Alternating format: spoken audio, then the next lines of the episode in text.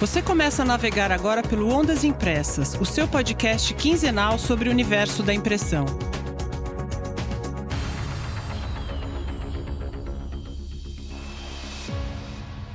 Olá, olá, militantes da impressão. Eu sou Tânia Galuzzi. Olá, pessoal. Aqui é o Hamilton Costa. Seguimos quarentenando e trabalhando para trazer informações que façam a diferença para quem atua no segmento de impressão. Não importa se você trabalha com papel, plástico, tecido, vinil, cartão, vidro, 3D ou qualquer outro suporte. Se for impressão, tem conteúdo de qualidade aqui no Ondas Impressas. Neste sexto episódio, o papo envolve o João Scortese, escritor, editor, gráfico, livreiro, fundador do Grupo Scortese, e com a Cristina Simões, consultora especializada em gestão de pessoas. A gente vai começar com Scortese, que no dia 3 de abril deu uma entrevista ao Jornal da Globo falando sobre a dificuldade na obtenção de financiamento, tanto para capital de giro quanto para folha de pagamento. Falando em folha de pagamento, a conversa segue com a Cristina Simões, abordando o desafio que está sendo gerir pessoas no momento de tantas incertezas.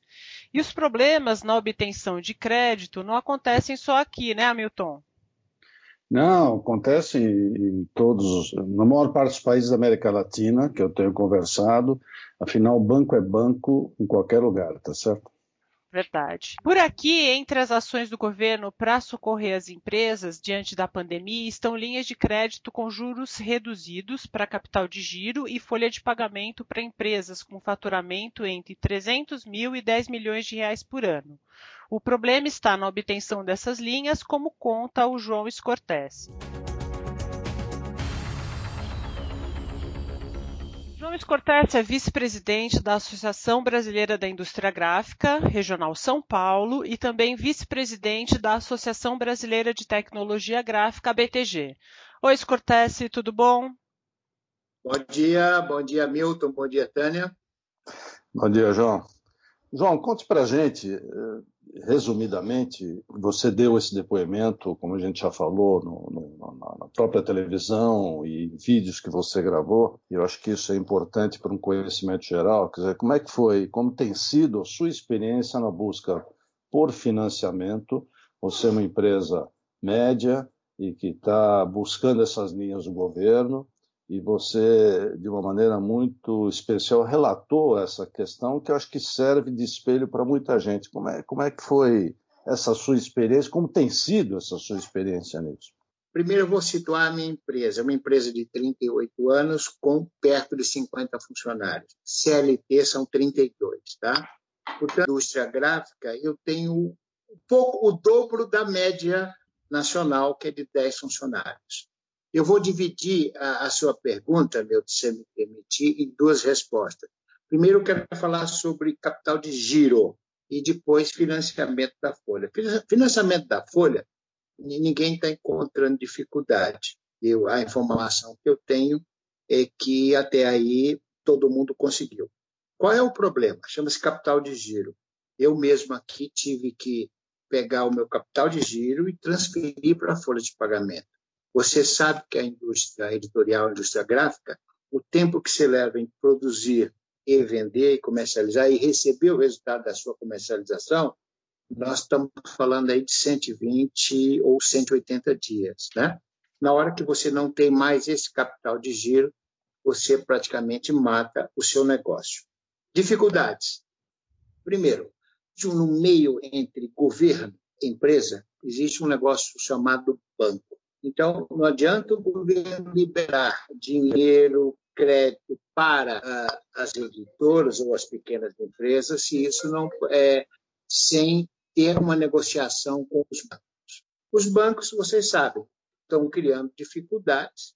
A informação que eu tenho falando agora pela Bigraf, nós fizemos uma pesquisa, aliás, a Bigraf está fazendo um trabalho muito interessante de conversar com cada um dos gráficos, né?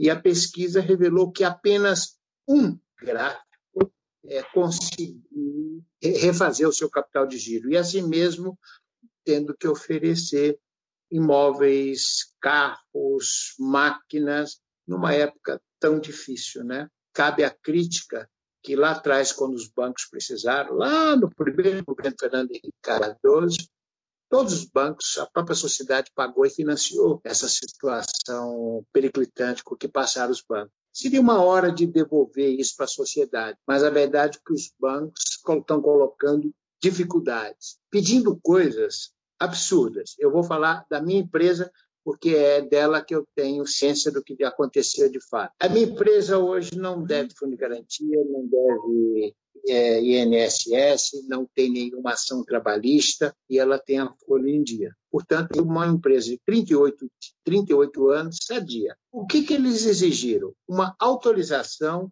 da CETESB, né, segundo o meu KINAI. Só que a minha empresa, minha gráfica, ela é toda digital. Isso todo mundo sabe há muitos anos.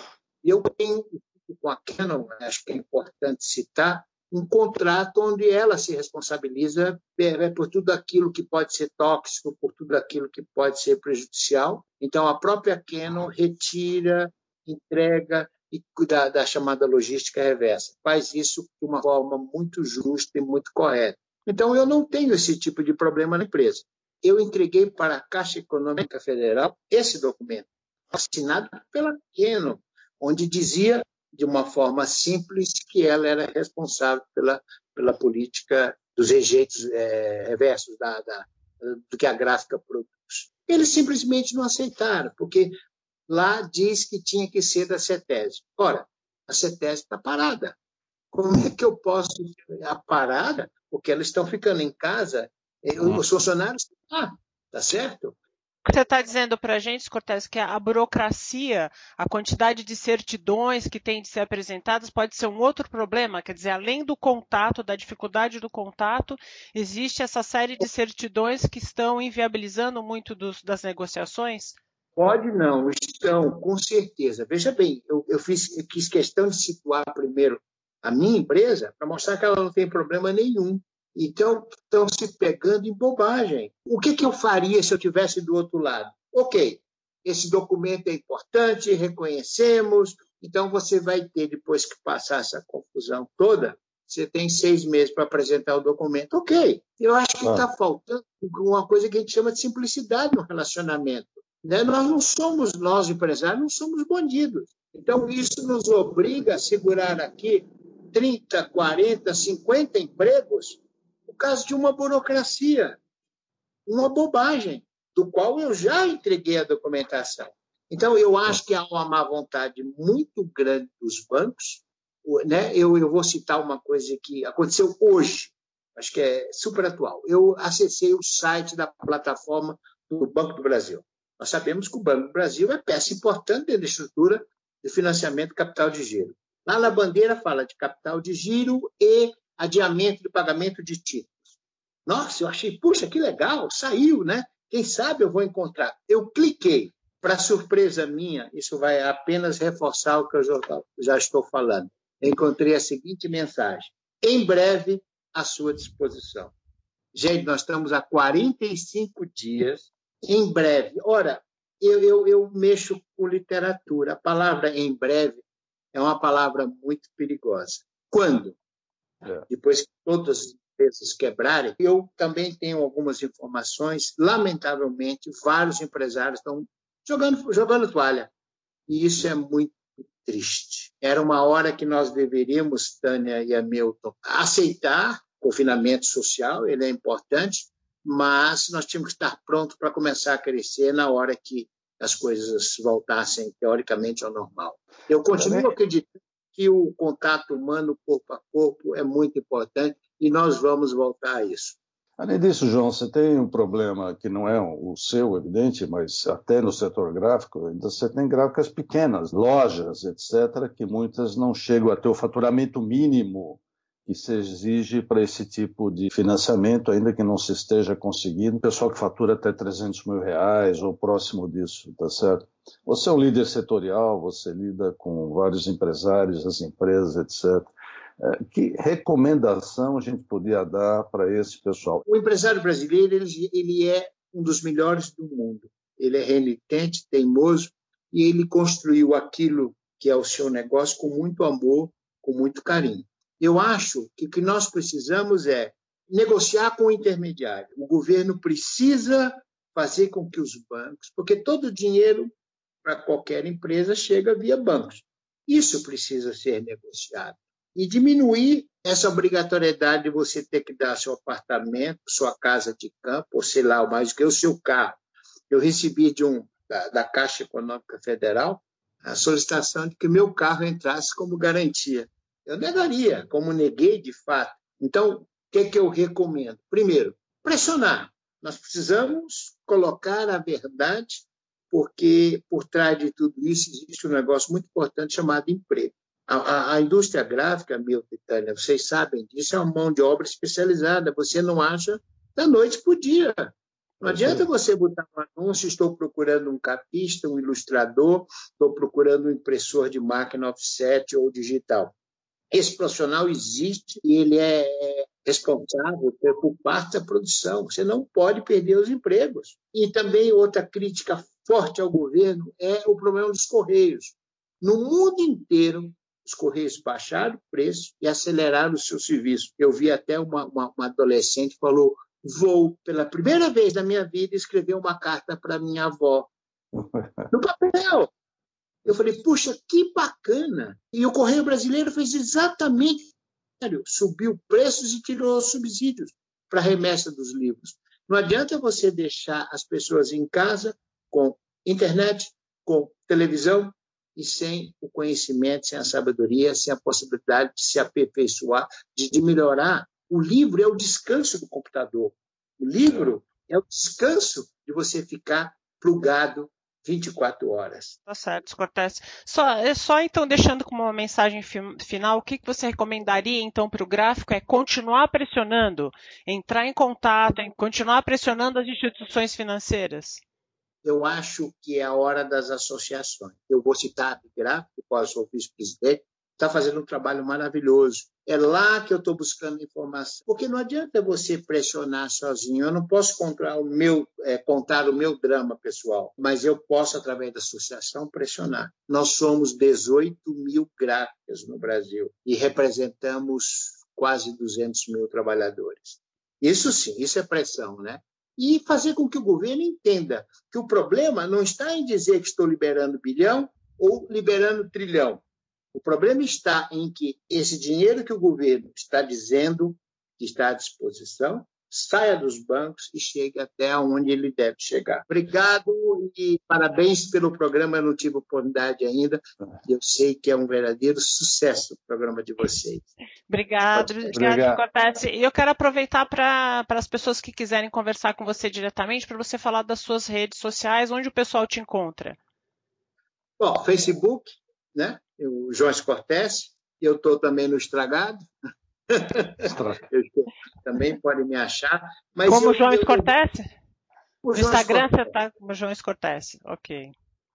Mas eu sou muito fã, e eu tenho os meus sites, é muito fácil. Se você digitar a palavra Escortés, você vai achar. Nós temos 18 sites na internet, nós temos loja. Ah, tá ótimo. Obrigada, obrigada pela sua participação. Prazer te ouvir, João. Um grande abraço. Uma das condicionantes para obtenção do financiamento para a folha de pagamento oferecida pelo governo é a empresa não demitir por dois meses os empregados com salários financiados. Para milhares de empresas do universo da impressão, a manutenção dos empregos é um desafio imenso, que pode ser encarado sob dois aspectos: o lado social e humano da manutenção da renda de uma família e o lado prático da própria empresa. Afinal, perder uma pessoa-chave pode comprometer toda a operação no médio prazo. Não é, Cristina? Tudo bom com você? Olá, Tânia, olá, Hamilton, tudo bem? Em quarentena também, fazendo home office. Prazer Aqui enorme está. com vocês. Joia, todo mundo em quarentena. E Cris, conta pra gente, como lidar com sentimentos tão naturais neste momento como insegurança, medo, angústia, isso dentro do universo corporativo e agora dentro das casas, né? Afinal, o universo corporativo foi transferido para as casas, para as nossas casas. Como lidar com isso?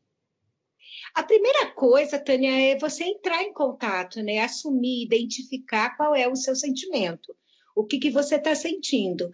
É, depois que você é, tem muito da inteligência emocional, né? depois que você identifica o seu sentimento, é encontrar a maneira como é, o, o que te faz tranquilizar nesse sentimento. Por vezes são medidas que você pode tomar, por vezes é alguma distração, né? Enfim, é você saber que está sentindo isso, entrar em contato com esse sentimento e buscar uma resposta que te acalme nesse momento, que acalente um pouco esses monte de impressões, sentimentos e sensações. Isso pode ser, por exemplo, parar um pouco de ouvir notícias sobre o que está acontecendo, ou pode ser fazer uma meditação, ou ler um livro. Quer dizer, é isso mesmo? São essas é medidas é isso mesmo. gente... Entendi. Isso mesmo, a critério de cada um. Eu, eu tenho o hábito de ler o livro, eu adoro ler. Uhum. Eu, eu leio tudo.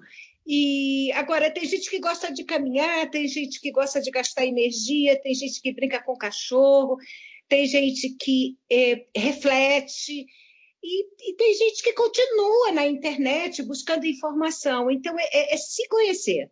Isso é que é importante. Estou com medo, estou com medo de quê? Por que, que eu estou com esse medo? Aonde que está impactando? e como eu consigo enfrentar esse medo e, e, e, não mascarar o sentimento. Né? Eu não posso chamar medo de tristeza. Medo é medo, tristeza é tristeza, para a gente poder enfrentar, né? Entendi. Às vezes a gente se confunde nisso, né, Cris? Mas, enfim, no webinar recente que vocês fizeram há poucos dias lá com a BTG, você destacou que a transparência é chave na relação com os colaboradores especialmente nesse período. Mas quando o gestor, o empresário, não sabe exatamente o que fazer, até pela insegurança dele, por todo esse choque desse momento, ele tem que dizer isso claramente para os funcionários. O que, é que você sugere? Pensa, Milton, que é, é não saber o que fazer por conta do cenário incerto é uma realidade para todo mundo. Eu acredito que os colaboradores, as equipes, em todos os níveis, elas, elas sabem que é difícil saber o que fazer. O que o gestor de líderes, eu acredito, deve fazer é deixar isso claro, mas tem um norte. O que a empresa dele vai fazer? Como é que ele vai enfrentar essa é, incerteza? O que, que já está sendo feito? O que ela espera desses colaboradores? Como ela espera que eles se sintam, né, ela liderança, eles se sintam nesse momento. Então, diálogo. Você fala bastante, né, Milton? Tânia uhum. também sobre o diálogo, a comunicação, a transparência nesse ato. Não adianta agora você dizer que sabe tudo.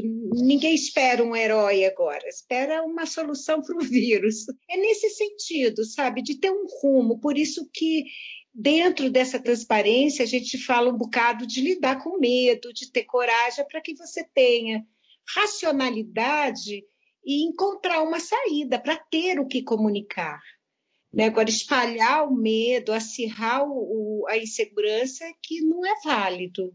Entendi. E também ficar em silêncio e não conversar com as equipes, e aí puxo o gancho para a minha pergunta seguinte: como manter a equipe coesa no momento em que você tem os turnos alterados, gente trabalhando em outro turno, gente trabalhando em casa? Então, como manter a equipe coesa no momento em que tá, todas as rotinas foram alteradas? A principal coisa, gente, é comunicação eu tenho eu, vários meios de me comunicar, né? Eu posso falar pelo WhatsApp, eu posso falar por telefone, eu posso falar por várias plataformas, posso reunir, fazer uma, é, uma conferência com as pessoas, reunir para no final da tarde para dar uma boa tarde. Então, é, é não deixar que cada um se isole, porque imagina, Tânia, a volta. Como é que você se adapta a tudo isso novamente? Então, eu vejo algumas iniciativas legais. É, teve uma empresa que me mandou, é, cliente minha, que me mandou uma ação que eles fizeram, que é todo mundo postar, fazer um álbum das fotos de momentos que eles viveram juntos, ficaram juntos, os treinamentos, as reuniões tem outros que jogam bingo no final da tarde, no início da manhã. Verdade! É muito legal, né? Pra Uma boa ideia. É super legal. Então, a gente. Eu, eu, quando alguém me pergunta, eu sempre falo, gente, vamos, é, vamos trazer muita informação, muita comunicação, conhecer sempre os resultados. É, em vez de eu estar avaliando ou medindo, com, acompanhando o desempenho presencialmente, eu vou fazer isso de forma à distância, remota. de forma digital, remota. Mas eu tenho que fazer, né? Eu tenho que manter a mesma relação remota que eu mantinha presencialmente. E, e ter mais momentos de descontração, porque ninguém vê ninguém. Né? Então, afora o, o sufoco de você ficar em quarentena, é com toda a família, cachorro, esposa, marido, filho, né? É uma confusão, isso ninguém estava acostumado a isso. Então, esse convívio é, profissional pelos meios remotos é, são fundamentais. A saída e a única saída, de verdade, é comunicação. Comunique-se sempre, mantenha uma rotina, estabeleça os horários de é, fazer a cobrança ou acompanhamento dos resultados, crie uhum. duas ações por semana mais descontraídas, converse todos os dias com todos que estão em home office uhum. e identifique o sentimento dessas pessoas. É importante. Perfeito. Agora, Cris, para muitas empresas, infelizmente, em função de não ter faturamento, não ter renda, queda de faturamento e ajuste de custos, ele tem que despedir pessoas. Né? É, não que o empresário que está na sua luta do dia a dia já não tenha feito isso, não tenha sido obrigado a fazer isso, mas eu acho que esse é um momento ainda um pouco mais complicado, né? até pela insegurança geral que afeta a todos, tá certo? Como proceder nesse momento em relação, inclusive, aos que ficam, quer dizer, esses que você tem que tirar e principalmente com os que ficam, como manter esse, essa moral, tá certo? A tomada de decisão para desligar ela tem que ser mesmo em última instância. Eu, eu, já usei todos os recursos do governo, sejam eles fiscais, trabalhistas, eu já fiz de tudo e não consegui. Então, tenho que ser transparente e desligar essas pessoas. Vai dar dor? Vai, não, não tem como, ninguém gosta de desligar ninguém. Por menos que você queira fazer isso, você vai ter que lidar com esse sentimento. Eu tenho que ter essa coragem, eu tenho que tomar essa decisão e eu tenho que desligar. Transparência, cuidado, é, carinho, portas abertas é fundamental para esse colaborador que está sendo desligado. Sempre falando de pessoas que contribuem, né? Eu acho que isso é importante. E para os que ficam, Hamilton, eu, eu acho que não é só por conta das demissões, não. Eu tenho a impressão, e pelo que eu venho conversando com as pessoas, é que isso já mudou radicalmente o modo de viver, de ser de cada um. A reintegração no trabalho, e afirmo que vai ser uma reintegração, é, ela vai vir cheia de emoções.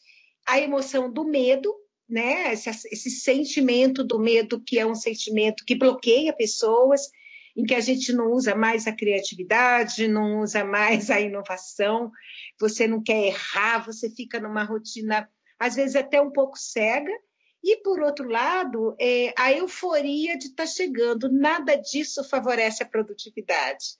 Eu acho que o caminho dos, dos encontros presenciais, dos treinamentos, é, da, do retorno ao trabalho, vai ser bem marcado por diálogos, conversas, treinamentos, palestras, é, né? É. E, e, um ou outro evento que, é, de alguma maneira, a gente vai ter que, que celebrar a volta à rotina, apesar de todo o sufoco que a gente está passando. Cris, a gente falou bastante do ponto de vista do gestor, né? As decisões que o gestor tem que tomar, que o líder tem, as coisas que o líder tem que fazer. Mas e do ponto de vista do colaborador, né? Que está lá na sua casa, tendo de dar conta de várias tarefas que ele fazia, ou então ele está num turno totalmente alterado, que ele não está acostumado, ou levantando ainda mais cedo, ou, sabe, mudou toda a rotina dele, ou está em férias em casa, não sabendo, né, mais ou menos como lidar com essas férias, cheio, né, com a casa cheia, tendo de se adaptar no home office como manter o foco e não entrar em desespero? Como, como, como lidar com tudo isso? Se é que né, você tem alguma dica para dar para o pessoal? Tânia e, e, e Hamilton, é, mais do que nunca, acho que a palavra-chave é a rotina. Cria uma agenda, hum cria uma rotina. Eu não acho, eu tenho certeza, isso é indicado por todos os especialistas, é indicado até quando você entra em férias ou quando você pega uma licença médica, cria uma rotina. Horário de trabalho é horário de trabalho, horário de conversar com a família é horário de conversar, horário de brincar com os filhos. Pega seu dia, igual como você faz no trabalho presencial. Você entra e compõe uma agenda do dia. Faça essa agenda do dia todos os dias. É, humor, você trazer um pouco de humor, muita paciência e, e se adaptar. A gente precisa é. entender que isso é um fato. É um uhum. fato. E que a gente tem que se adaptar a essa nova rotina e tirar o melhor que você pode tirar dela. Tem coisas incríveis, conviver com, com seu filho, é, poder eu acordo mais cedo, mas em compensação, se eu mantenho o foco, criei a rotina, eu sou mais produtivo, eu produzo resultado com muito mais facilidade, de forma concentrada, e são coisas que fazem bem para as emoções, para o coração, para o bem-estar, e principalmente para o cérebro, né? A gente está sendo útil num momento difícil. Então, eu creio que manter a rotina é a única saída. Perfeito, perfeito, perfeito. Tá certo. Cris, muito legal. Infelizmente, o nosso tempo é curto, né? não é programa de televisão, não é um programa de rádio, mas a gente procura se concentrar no espaço de tempo. Eu ficaria conversando, tenho certeza que a Tânia também, ficaríamos conversando com você aqui uma tarde inteira, tá certo? Foi muito legal poder estar em contato com você, sua participação, suas respostas. E eu continuo te admirando, viu, Cris? Obrigado. Ah, é recíproco, aos dois. Cris, o papo foi ótimo, super obrigada. E pessoal, não deixe de seguir o nosso canal no seu agregador de podcast preferido. É só clicar no botão seguir e você vai ser avisado sempre que um novo episódio for lançado. Acompanhe o Ondas Impressas também no Instagram, no LinkedIn e mande sugestões pelo ondasimpressaspodcast.gmail.com. Abraços a todos. Beijos e até o próximo Ondas Impressas.